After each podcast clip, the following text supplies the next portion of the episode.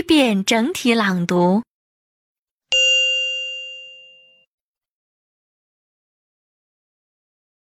1. Mountaineering is very popular among young people.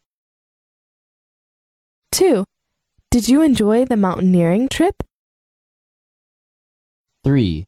Take care as the weather is very changeable on the mountain. 4. What fresh air! 5. how about climbing the mountain with us? 6. This mountain is about 5,000 meters. 7. I climbed that mountain with my friends. 8. How many paths? 9. Now it is the best season for mountaineering. 10. We go to climb mountains every Sunday. 11. This mountain is too steep to move a step. 12. We should take a walking stick. 13. It seems this mountain isn't too steep. 14. He likes to go climbing at weekends. 15. Climbing Mount Everest is anything but a pleasure trip.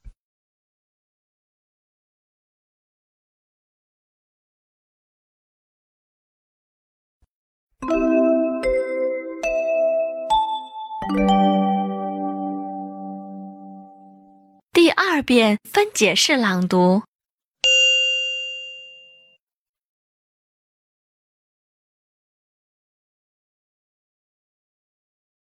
1. Mountaineering is very popular among young people.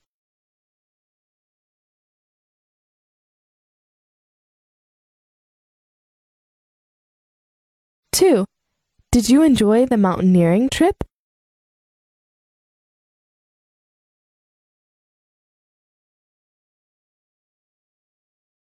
3. Take care as the weather is very changeable on the mountain.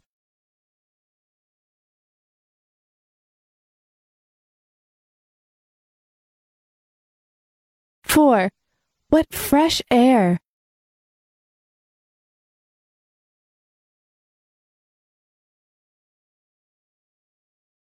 5. How about climbing the mountain with us?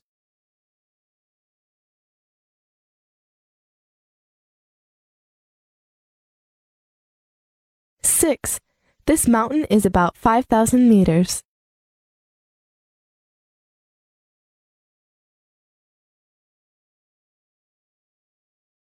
7. I climbed that mountain with my friends.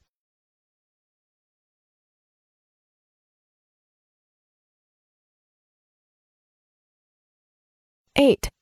How many paths?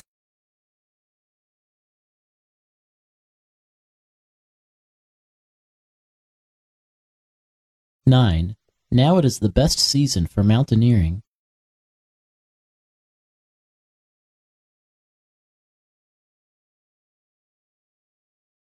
10. We go to climb mountains every Sunday.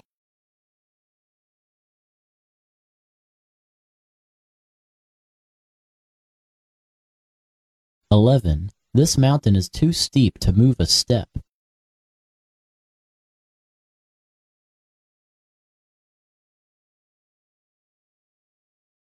12.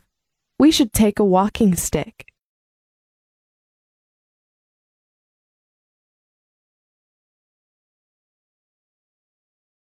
13. It seems this mountain isn't too steep.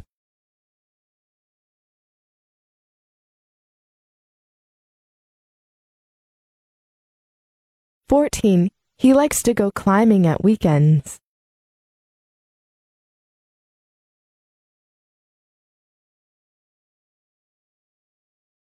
Fifteen. climbing Mount Everest is anything but a pleasure trip.